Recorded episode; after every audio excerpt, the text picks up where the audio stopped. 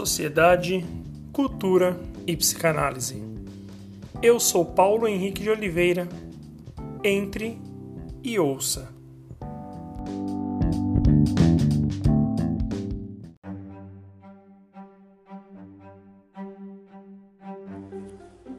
A vida tem que continuar. É comum, ao ouvirmos a palavra luto, sermos remetidos ao falecimento de alguém e isso é um fato. Mas não só. A ideia sobre o luto pode ser ampliada. Além de se referir ao falecimento de uma pessoa, o luto também pode ser vivenciado por diversos acontecimentos de separação, ou da perda de alguma coisa ou objeto. Assim podemos utilizar o exemplo de acontecimentos cotidianos como a perda de bens materiais ou sentimentais, morte, divórcio, a perda de um emprego, a saída de um filho de casa e assim por diante. Como podemos entender esse período tão difícil? Podemos pensar que no luto a pessoa ainda se mantém emocionalmente ligada à pessoa ou ao objeto perdido, tendo em sua mente essa ligação mantida e prolongada no tempo. Assim, no primeiro momento, existe uma dificuldade de aceitar a realidade, que faz com que a pessoa enlutada busque fantasiosamente manter contato com o objeto perdido através da memória, através dos pensamentos lembranças e recordações. Nesse momento, temos que concordar que se trata de um período árido e difícil, onde ocorre alto gasto de energia psíquica, de energia emocional, fazendo com que a pessoa enlutada se sinta muito triste, deprimida, cansada e desinteressada pelas coisas externas, ou seja, pelos afazeres do dia a dia, pelos eventos da vida.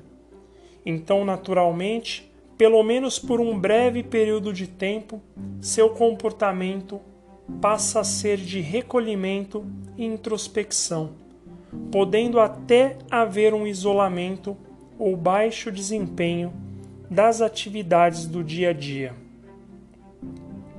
Como dito, será inevitável o desinteresse momentâneo pelas coisas do dia a dia, e o retorno aos afazeres cotidianos se dará através de um lento processo que tenderá a ser superado depois de certo período de tempo.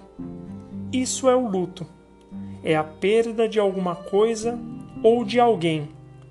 Entretanto, é um tempo necessário para superar a perda.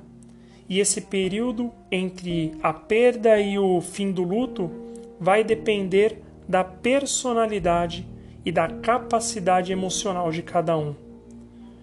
Como podemos perceber, diferentemente do que podemos pensar, a vivência do luto é um período emocionalmente saudável, necessário e deve ser respeitado.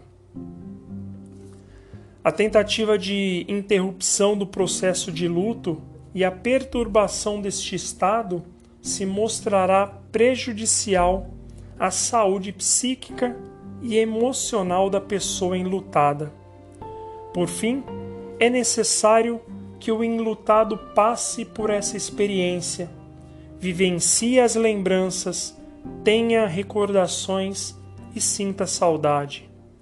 Dessa maneira, pouco a pouco, as energias emocionais, sentimentais investidos nessa pessoa ou objeto passarão por um processo de aceitação e readaptação da realidade, tendo em seguida sua energia psíquica recuperada, reinvestida e redirecionada às coisas e afazeres do dia a dia.